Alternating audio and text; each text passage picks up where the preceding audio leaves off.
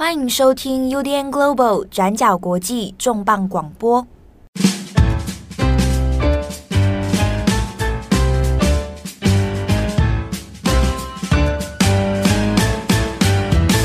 Hello，大家好，欢迎收听 UDN Global 转角国际重磅广播，我是编辑木仪。大家都知道，最近世足赛的开幕，让主办国卡达常年剥削移工的问题再度的被搬上国际舞台来讨论。如果我们把视角放回到我们台湾的话，其实台湾某种程度也是一个高度依赖外籍移工的国家。那这几年来，也越来越多人在讨论有关于移工的人权问题。身为一个对移工议题非常有感的人，我在二零二零年二月在联合报的愿景工程看到一篇文章，叫做。外劳怎么都在直播啊？这篇文章的作者是啊，当时还是大学生的晚琪，江婉琪。那当时我被这篇文章吸引的原因，是因为这句话真的很常出现在我生活里。我记得，因为像我们家自己也是长照家庭，那从十年前到现在，我的生活中一直都出现这句话，就说呃，外劳怎么都在直播。这篇文章在现在也发展成了一本书，叫做《义工怎么都在直播》。内容更加的丰富精彩。那我们今天非常荣幸邀请到了这本书的作者婉琪来跟我们聊一聊写这本书的心路历程，还有他个人的生命故事。我们欢迎婉琪。Hello，各位听众，大家好，我是婉琪。我之前在跟婉琪沟通说要怎么介绍你的时候。婉琪非常可爱，她跟我说：“哦，你可以说我是一位自由文字工作者，那你也可以说我是一位仙女。”嗯，对。那我们现在就请婉琪先来介稍微介绍一下自己，那也顺便跟大家介绍一下为什么你叫仙女。嗯，我其实是去年从正大民族系毕业，然后从二零一五年我上台北生活、读书、上大学之后，就开始接触到在台北。的移工议题的讨论的一个圈子，然后也从那个时候开始，我身边开始有一些印尼的呃看护的朋友，然后也跟朋友一起到印尼去做田野调查，去到呃回国厂工看护的家里，嗯，去呃参加他们的婚礼啊，或者是去很多移工出国的村庄看看，嗯。然后，呃，为什么我叫仙女呢？就是 其实是因为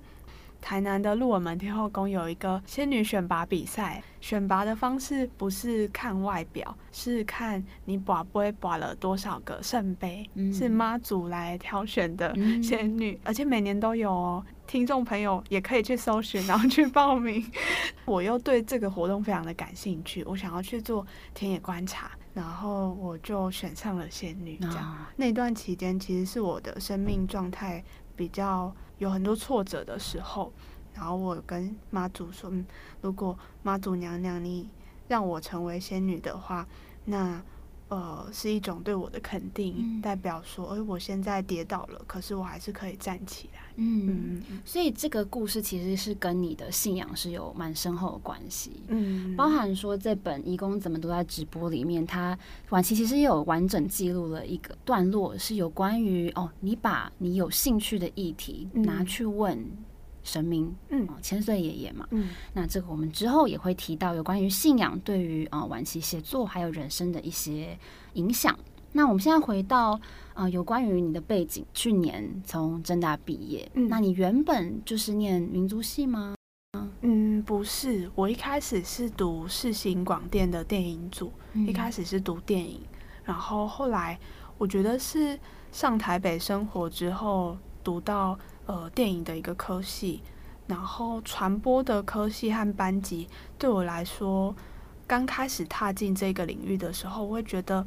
这里好像是一个竞争很激烈的小社会。然后我大一进去就知道，因为我大四要拍一个毕制，然后我要很努力的去在同学面前证明我很厉害。那他可能大四才会找我同一个。剧组去拍片，因为那个大四的壁纸，它可能代表了我的未来的一张名片，嗯、所以我就觉得那样的环境让我觉得不是那么的自在，所以当时候的我，大一的我就开始四处的去参加各种社会议题的活动，嗯，然后就刚好因缘际会的认识了一群在台北关注移工议题的好朋友。嗯，所以你也是因为。啊、呃，接触了社会的议题，然后从中去找到了义工这一块，嗯，然后进而去拓展自己在义工这一块的一个研究吗？嗯，其实也不算是诶，我觉得好像是缘分，嗯，因为我一开始也没有想说要写报道，然后要去观察这些东西，我只是觉得，嗯，每个礼拜天跟印尼朋友或者是。关注移工议题的台湾朋友相聚的时候，是我来到台北，觉得很没有归属感的一个蛮温暖的存在。嗯，就是我很喜欢跟这群朋友待在一起，嗯，所以后来后来我转学了，去读人类学、民族学，跟田野调查有关。但是一直以来，我都把他们当成朋友吧，就是这这个就是我生活的一部分。嗯，就我们会一起去参加活动啊。然后会一起去呃开斋节的聚餐，然后甚至是呃这个有点变成我日常生活中很重要的一部分，甚至是我有一次跟朋友去马来西亚玩，去吉隆坡，然后我们就在青旅里面遇到两个中国的女生，她们就问我说：“哎，你们明天要去哪里呀？”她们说她们要去某一个呃。观光客很常去的水晶大教堂，哦，对。然后我跟我朋友就不好意思的说，哎，我们想要去某个移工的大楼，这样，嗯，对，就是观察跟移工有关的各种东西，变成了我日常生活中很有。很有兴趣，然后我觉得很有趣、很好玩的一种元素。那那两个人那时候听到你们这样讲的时候，嗯、他们有点傻眼。你说我明明就是一个很有很有名的地方，怎么不去？这样、嗯嗯哦。那你那时候到了那个地方之后，你有什么新的发现吗？吉隆坡的移工的大楼跟在台湾看到的移工聚集的地方很不一样。吉隆坡跟新加坡移工聚集的地方有点像。它都是在某一栋大楼的可能第几层，呃，某一个很特定的层楼，或者是某一个特定的一整个大楼，都是某一个国家的移工聚集的地方。嗯，嗯，然后，嗯，在马来西亚，因为它本来就是一个比较多族群聚集的地方，有马来人，有华人，也有孟加拉人，或者是也有各地来的。移工或者是没有身份证的人，也有缅甸人，也有呃罗兴亚人。然后我觉得在那里的群体又更多元、更复杂了一点。可是，在台湾好像会比较简单一点，就是有印尼人、越南人、菲律宾人、泰国人。可是又又会知道说，印尼人都在台北车站，然后菲律宾人都在呃中山北路的金湾湾那边活动。嗯。所以我觉得。如果说有什么不同的话，我现在还没有办法说出马来西亚的移工社群，因为只有去过一两次。但我觉得在台湾，因为相对的族群比较简单，嗯，我们台湾人可能呃认识的族群或跟我特别不一样的族群没有那么多，比较不习惯跟。一个异国，尤其是从东南亚的人，嗯，所以它整个结构上就有点像，会不会有点像啊？呃、就说像台湾，我们都是台中地区，就是东协广场嘛，嗯，然后它就是我印象中，它也是每一层都有不同的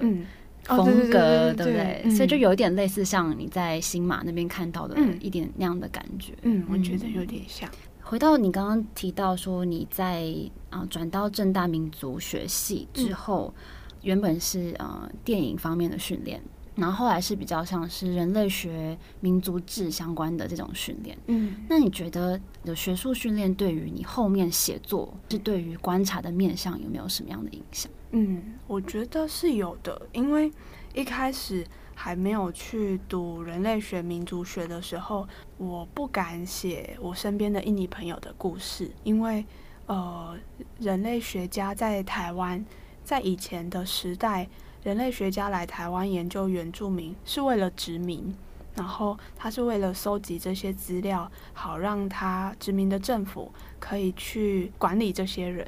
我在过去还没有真的很懂得人类学或者是田野调查的时候，我会不敢跨出去去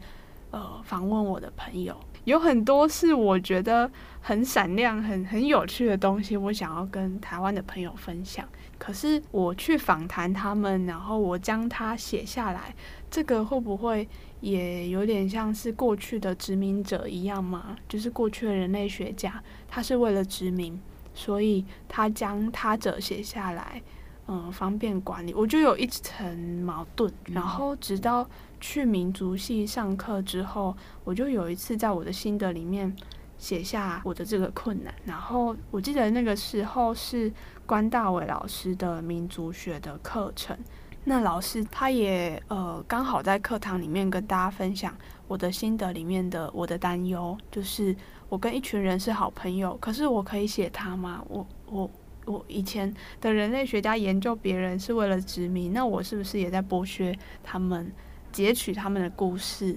来利益我自己呢？然后老师就说：“诶，就是人类学的研究，它是为了每一个时代的需求。”可能在殖民的那个时代，日本人他有自己的需求，然后先不管这些需求对或错的话，那个是他的需求啊，所以他会这么做。但是人类学来到了当代，我们做很多事情其实是为了满足当代的需求的。然后他就跟我说：“婉琪，你可以去想想看，当代大众的需求是什么？大众的需求其实已经不是呃我们要知道移工的很多很多东西了。”而是在这个社会里面，我们需要更理解，呃，除了平面的他们之外的他们的立体的人，嗯嗯。然后我就觉得，哦，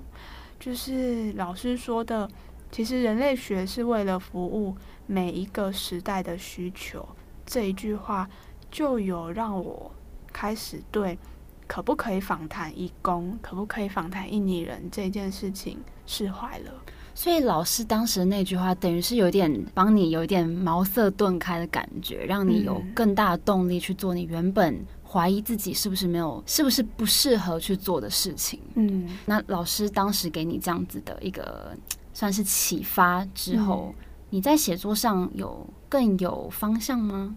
嗯，我觉得当时候可能是一个，哎、我忽然觉得我什么都不能碰的一个。未知的领域好像被打开了，但是也是嗯，慢慢沉淀，慢慢沉淀。然后我的心中在移工的田野的领域里面，我一直会发现有某些我非常感兴趣，而我会一直记在心里，觉得诶，我有一天一定要去探问，或者是去理解这个实在是太有趣、太奇怪，或者是太太太不可思议的现象，到底是为了什么？然后，其实，在二零一七年的时候，我有休学一年。然后那个时候，有一位朋友德轩，他就介绍给我一个 APP，叫做 Bigo Live。然后这个 Bigo Live 是一个直播的 APP，它在东南亚很有名，就媲美于台湾的一期直播。嗯。然后他就跟我说：“婉琪，你去点点看里面有什么东西。”然后我就下载了，也点开。然后我就发现，哎，这个 APP 很有趣，诶，它百分之七十的在台湾直播的人都是印尼或越南的移工。哦，所以它是有点像直播主的感觉吗？还是说有点类似像我们在 Facebook 上自己直播分享？有点像直播主的感觉，嗯，可是它又没有一个，比如说我是一个直播主，我今天会想要来唱歌或者是表演一个节目，它会设定一个主题，可是。嗯很有趣的是，在这个 APP 里面，移工的直播，它非常的日常。只是他不会设定说他今天要唱歌，有有可能有，可是大部分的直播是，比如说一位看护他在喂阿嬷吃东西，他就直播他自己在喂阿嬷吃东西；嗯、一位渔工他在渔船上睡午觉，他就直播他在渔船上睡午觉；然后呃，一个厂工他在生产线上作业，他在上班上大夜班，他就直播他的画面在上大夜班。这些直播主的轮廓是什么？就是他们，例如说是男生多、女生多，还是说在台湾是不是有南北的差异？我大量观察 Bigo Live 的时候，主要是在台南。那个时候观察到的，大家的日常就是除了假日去各个公园、各个火车站放假之外，也很多是在乡间的移工的样子。然后我来到台北，我记得我有打开这个 APP 的时候，我会看到很多很多很多在台北车站的画面，嗯嗯嗯，就是在方格子那边，对对对对，很有趣的画面。就是说，你今天开 Bigo Life，你就可以大概知道，哎，现在在台湾的这些义工，嗯，有账号这些义工大概都在做些什么？对，嗯。我也发现有蛮多义工，他们在自己操作自己手机的时候，他们对于镜头是不会害怕的。嗯，因为我们一般可能女生 po 在脸书上的照片，有的时候我们会很很希望去选出一张特别漂亮的一张照片 po 上去。可是义工的直播里面，我会看到，哎，他手机的。呃，镜头就放在下面，所以我们看到的画面就是他的下巴，可能还有双下巴，然后他就这样在坐公车，他也不会在意，哦、嗯，懂。所以他的那种对于角度，因为像我们可能就会放嗯四十五度角，要放上面，他们是没差，他们是这样子也可以，对对对，所以重点感觉是比较像是在记录生活，嗯，对，或是说在。我可以在工作之余有一点喘息空间的时候，嗯，让我的像听众、观众们来大概知道说，哦，我其实现在是 OK 的。有了这些发现之后，你为什么会想要把义工直播这件事情写下来？因为呃，除了看到这些日常的画面之外，就有一件非常有趣的事情发生了，在这个直播镜头里面。是那时候我大概都十二点一点睡觉。然后睡前我就会点开大家的直播，然后就看到一个非常神奇的画面是，诶，十二点一点的时候滑滑滑，每个人都在直播自己睡觉的脸呢，是已经睡着了吗？对对对对，他的眼皮是闭上的那种睡觉的脸，嗯、而且很近，就是我们的手机是长方形的那个画面嘛，然后他的脸几乎就占满了这个长方形的这种近，所以他是手拿着吗？还是有用？我觉得应该有架一个东西，哦、嗯，然后直接这样对着脸。对对对对 对，在黑暗中吗？嗯，有时候有一盏小光。嗯、那你看到一一个一个这样画面的时候，嗯、你有没有吓到？说，呃，怎么那么多睡觉的样子？就是就是那个很惊讶、很 shock，但是又觉得哇，真是太有趣的的的，的心情，然后。那时候我一直记着这个心情，然后觉得，嗯，我有一天一定要好好理解直播这个东西对义工来说到底是什么存在，竟然会直播自己在睡觉。所以从那个时候开始，我就想要知道直播到底是怎么一回事。嗯，然后，但是也是过了蛮久的。这一个疑问一直放在心里面，是直到二零一九年哦，我去选选仙女的那一年，嗯、我就上了一堂正大传院方念轩老师的进阶采访写作课，然后才终于有机会可以拿直播这个题目去探索。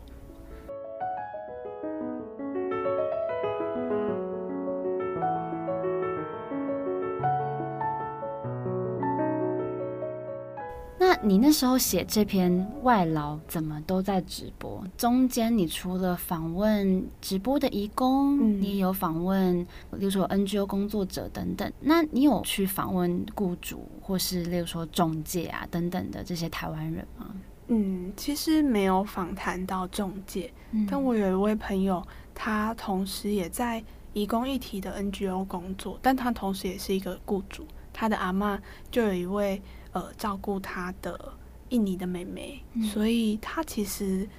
呃，可能木仪也是吧。你可能也有加妹妹或者是姐姐的 Facebook，所以很常可以看得到他的动态，或者是呃，我的朋友她叫雅婷，嗯、雅婷是看得到那一位印尼妹妹的 Facebook 直播的。她常常也会看到说，哎，妹妹的直播里面有阿妈，这个对很多雇主来说是。有点没有办法接受的，可是雅婷跟我说，她在直播里面看到，哎，阿嬷都在念妹妹，就是念她的看护这样。但是她也反映了雅婷说，哎，我看到阿嬷在念她的时候，我就知道，嗯，阿嬷还蛮健康的，她、嗯、现在身体还不错，这样。所以她是有点是用看到这个画面去确认说，嗯、哦，阿嬷现在过得很好，我放心了，那、嗯、种感觉。嗯、对。然后她也说，就是我问他说：“诶，那你觉得那个妹妹为什么要直播？以以一个你是雇主的角度。”然后他说，他觉得应该是他的生活应该蛮无聊的，因为现在呃看护是没有劳基法保障的，他们基本上是没有休假的合理的法法律上的权限，所以不一定每个人不一定都有休假。然后雅婷就跟我说，诶，她常常在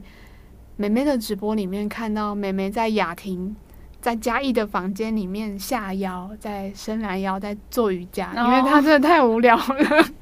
嗯，依照你的观察，这中间会不会有一些隐私权的问题？就比如说，假设今天啊、呃，我们因为我们的角度，我们会觉得说，哦，这个画面很可爱，然后会觉得说，哦，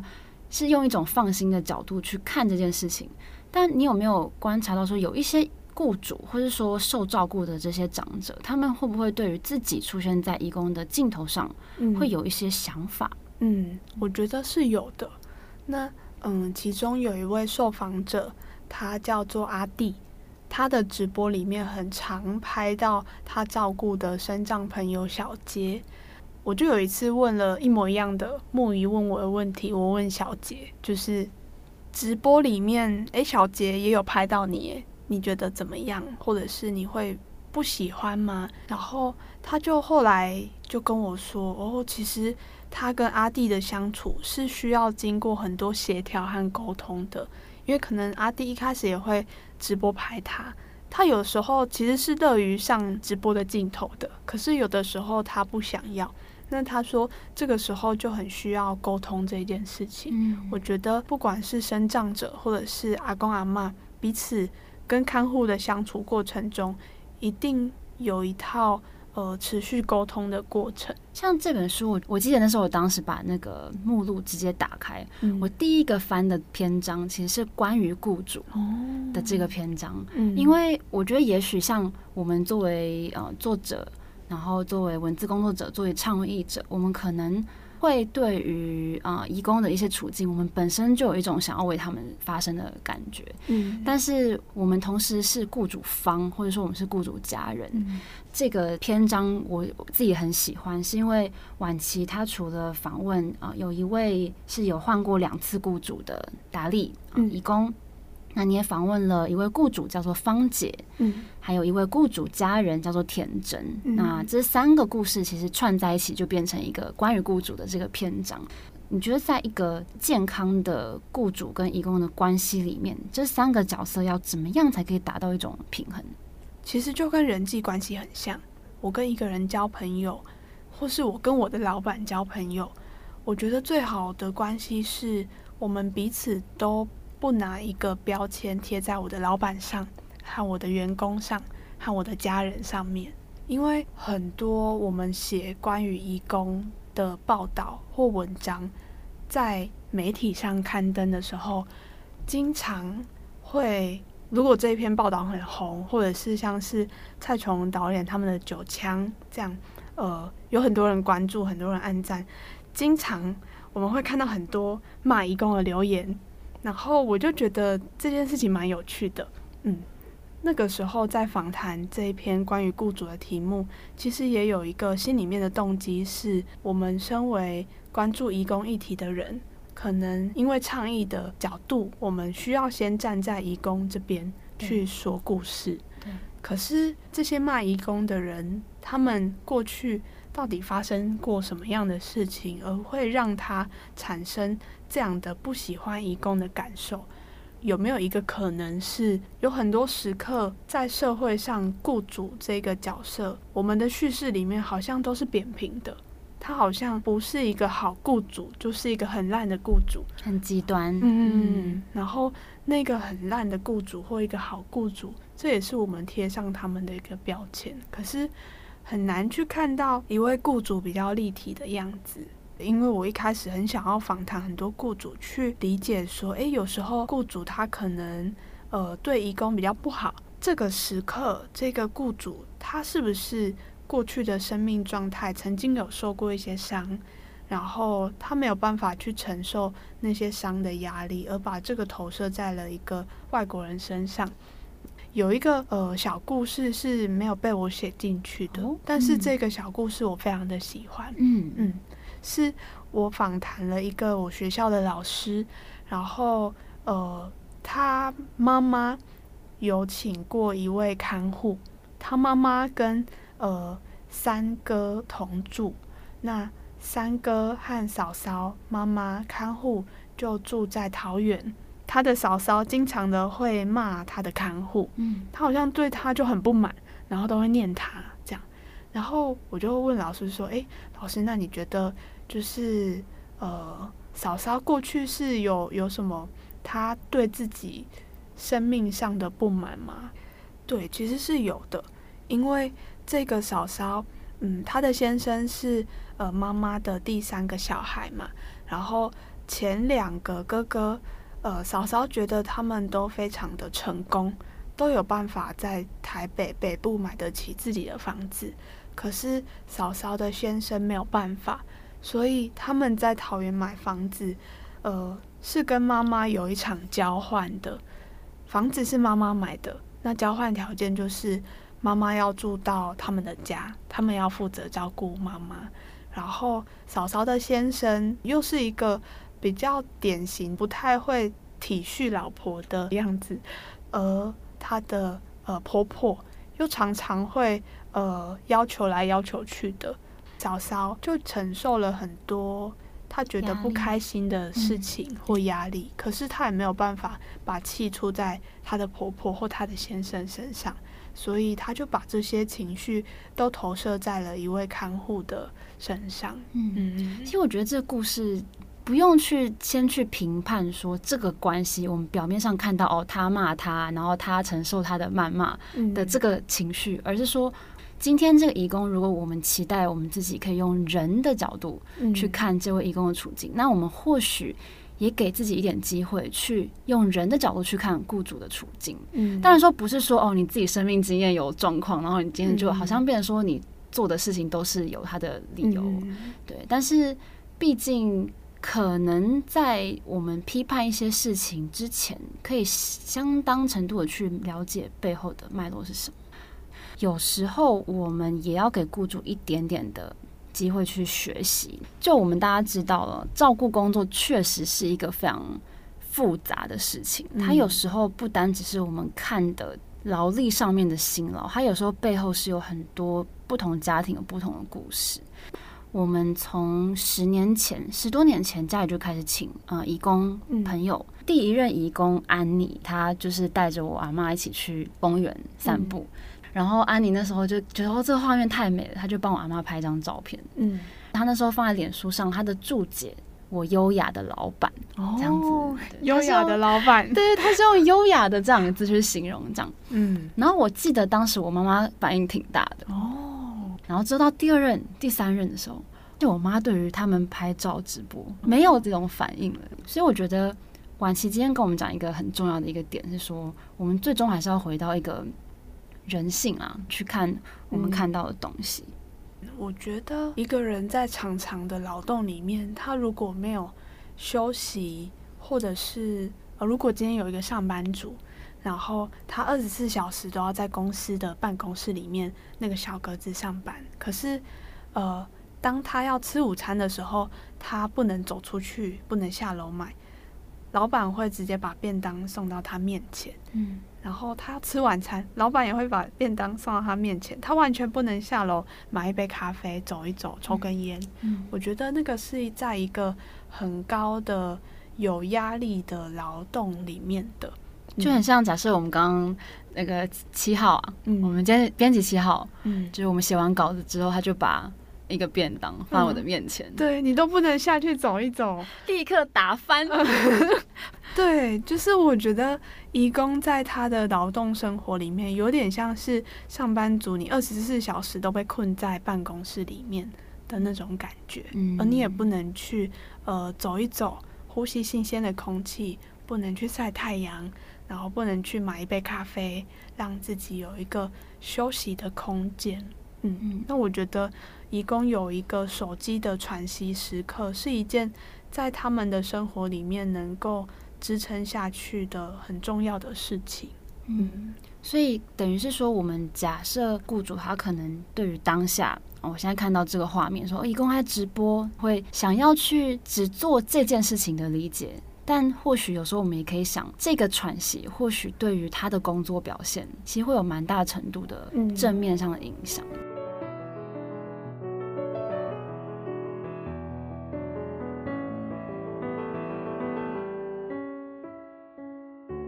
嗯，这本书有一个非常有趣的篇幅特别篇，叫做《向神明爷爷问问题》。嗯。这个感觉有点像是，如果我们有时候对于人生人生有一些迷惘，我们就会去问我们的神明嘛，嗯、或是说，像我可能会去问我们的牧师。嗯，管其他在做这个移工研究的时候，他有一些难解的、嗯、想不透的一些问题，哎、嗯，那他也去问了他的神明。嗯，我觉得主要的动力确实是我对人生的疑惑。在遇到千岁爷爷，在问他这本书的很多跟移工有关的问题之前，我就去找过千岁爷爷了。可是问的是我自己人生的问题，我的感、oh. 感情的困难。哦、oh，是这样。就是呃，千岁爷爷其实是我在正大的一个好朋友家里开的家庙的一个神明。那讲话的就是呃机身叔叔，所以机身叔叔会回答大家的很多疑惑。然后我就在问我人生的困难的过程中，诶，我发现千岁爷爷他的观点非常的有趣。他在跟我答话的时候，我觉得诶，有一些我被困住的时刻，千岁爷爷的回话反而让我觉得诶，我没有被困住了。所以有一天我就灵光一闪的觉得诶。我现在就在写一本书啊，然后我对移工的生命里面有一些很典型的事件，一直都有一些困惑。这些事件是例如说，很多人在家乡有老公有老婆，可是，在台湾还是会有一个暂时的伴侣，那是为什么呢？我知道这个很常见，可是这些事件似乎是大众会觉得有道德瑕疵。然后我如果提出来谈，那可能义工会被谩骂，会被批评。嗯。可是这些事件又很常见，它一定是有什么结构性的原因，会让他有这样的现象的。那个原因到底是什么？我觉得很多我观察到的事件，嗯，它拥有道德瑕疵，可是我却不知道该怎么做去诉说它。或是去寻找那个答案，所以我就把很多很多我对移工的人生里面一些事件的疑惑去问神明爷爷。因为我看书里面，你有问一些真的是每一个问题都可以拿来做很深度的研究。嗯，例如说为什么人会贴标签？嗯，当时千岁爷爷给你的答案是你期待的吗？我发现，诶，有一些答案并不一定是我所以为他会讲的。嗯，例如说，嗯，我就问他说，呃，在台北、在桃园、新北有很多优秀外劳的奖项，那这个是好的吗？有这些奖项是不是代表我们定义了什么是好的外劳，什么是不好的外劳？那不好的外劳就不好吗？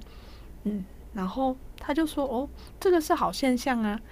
他说：“这个是我们呃评选出优秀的外劳，看到了他可以去觉得，嗯，我我我我的同乡他们这样做很棒，然后我也可以去试着去让我自己也变成一个很棒的人。”他说：“呃，就是这样啊。”然后我就说：“嗯，可是这样会不会落入了一种我们 定义什么是好，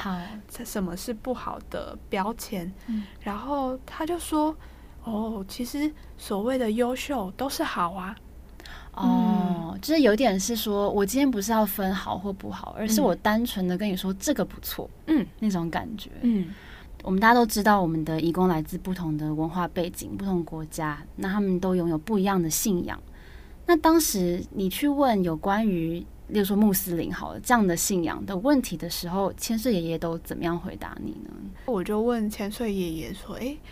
很多外国人来台湾，他们在本地或者是他们的信仰里面是有一些不同宗教、不同类别的神明精灵的。那他们来到台湾，这些神明精灵也会跟着来吗？嗯、然后他就说：“哦，会哦。”然后我就问：“哦、真的、啊？”嗯。然后我就问他说：“哎，你有看过他们吗？”他说：“哦，有啊，有啊，有啊，就是他们人来了，因为我信仰这个神明和精灵，嗯，所以他们也会跟着来。”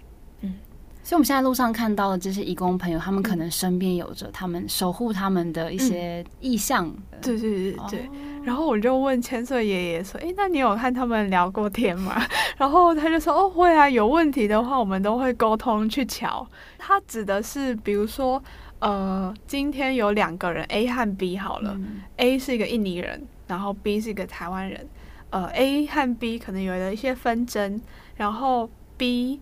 卡到了，呃，之后来找千岁爷爷求助，嗯、他希望说，我不要再卡到，最近好衰哦，好，好像有什么跟在我旁边之类的。然后呢，这个时候因为 B 信仰的是千岁爷爷的这个台湾的民间信仰，嗯、所以千岁爷爷他的职务、他的工作呢，就是去跟 A 这个印尼人的神明或者是精灵沟通。嗯哦，嗯，所以是这样子的，有一种大家一起把干净的那种感觉。嗯、对，就去跟他说，去去跟他瞧说，哎、欸，你们到底是发生什么事情？我们可以来解决一下吗？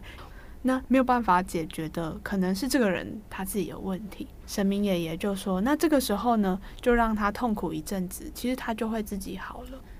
不知道如果说可以，就是画成动画的话。嗯哦，应该会蛮有趣，那个画面应该蛮可爱的，就是有很多角色这样。当然，我们以上谈的这些呢，都是有关于在不同的信仰、不同的习俗之下，对于同一件事情的解读可能会有一点不一样。但是我觉得今天整个，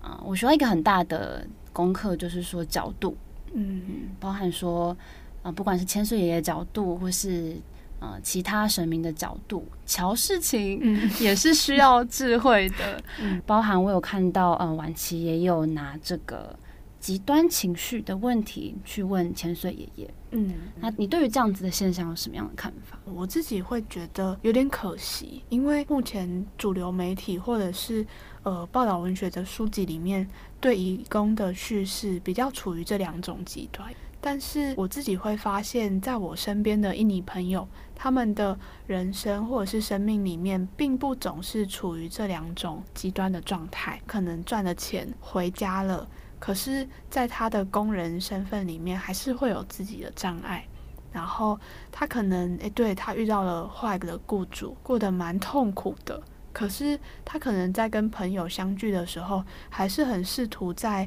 很难过，很难过的那个生命状态里面寻找一点点快乐，嗯，嗯，所以我觉得其实大部分的人是处于这两种状态中的极端的，也就是灰阶的那个部分。嗯，灰阶是拥有最多色彩变化的一个颜色，然后我也觉得大部分的人生命是处在灰阶上的。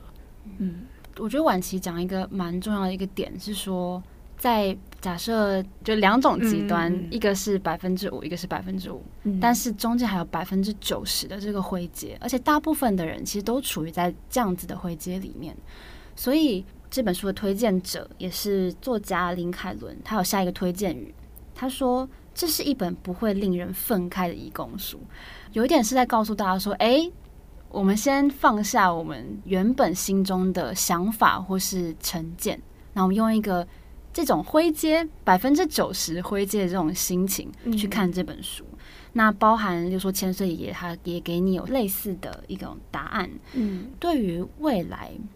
就说你写完这本书了，接下来你会怎么样期许自己继续耕耘这个议题？现在有想要把它做成绘本，然后也有下一个写作计划。嗯，嗯，是什么样类似的主题吗？嗯，是绘本，是想要。Base 在义工怎么都在直播这本书，嗯、然后去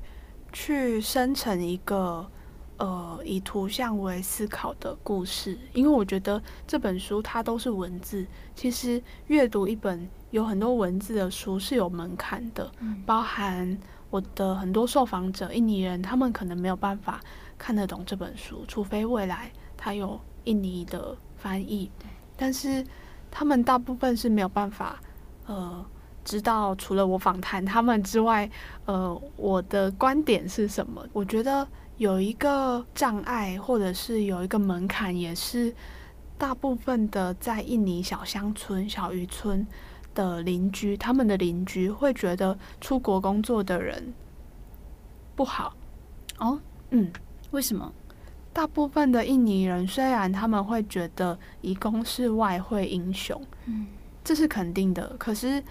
还是会有一种气氛是人们会觉得，诶，很多女生就出国了，然后他们的观念就从此变得不一样了。他不再是一个传统的人了，他把头巾拿下来，然后开始会穿一些呃短袖或者是热裤，穿的很辣。或者是呃，在台湾，他们会听说在台湾有很多战时的关系，就觉得他们很乱。可是当移工他到台湾工作好几年，可能十年、十二年之后，他的价值观确实会在这里产生一个观念碰撞的时刻，尤其是他遇到台湾人、台湾的雇主的家庭、台湾的朋友，然后当他回家之后。我最近的访谈里面，我发现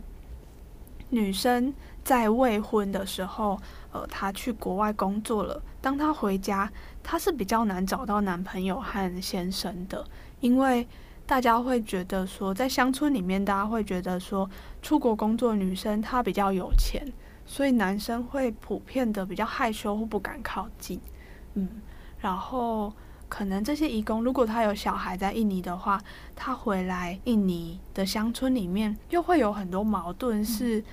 乡亲普遍不太喜欢出国工作的女性，可是他们又是很有钱的人，他们的小孩可能也会有一些矛盾。是我的妈妈常年在国外，那因为她我可以上大学，可是我也知道外籍看护在国外有很多不好的风评。我就觉得好矛盾哦，所以我我也一直很想要，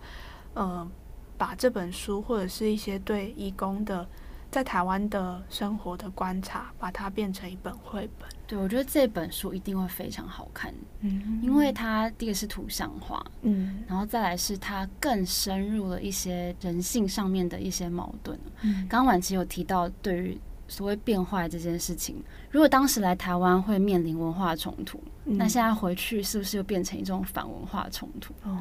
这个对，对，我觉得这个也许是我们，嗯、呃，身为雇主或身为台湾人，有时候也可以再进一步去思考的问题。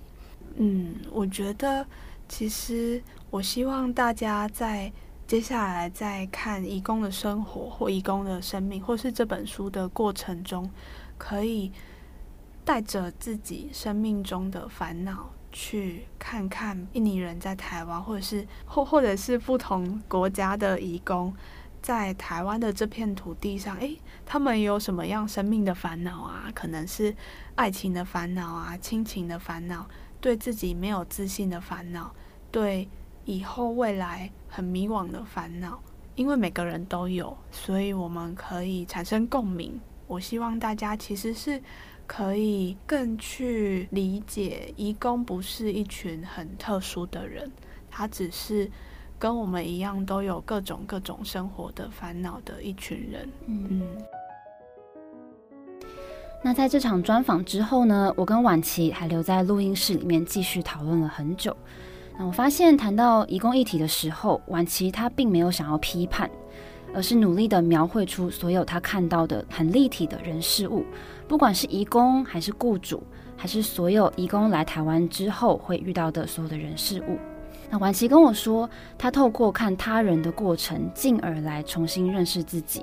那也许在探讨移工的议题当中，我们也可以透过这样子的重新理解的方式，把标签从别人的身上撕下来，进而让我们生活的地方变得更好。祝福大家有一个美好的周末。我是编辑木仪，我们下周再见，拜拜。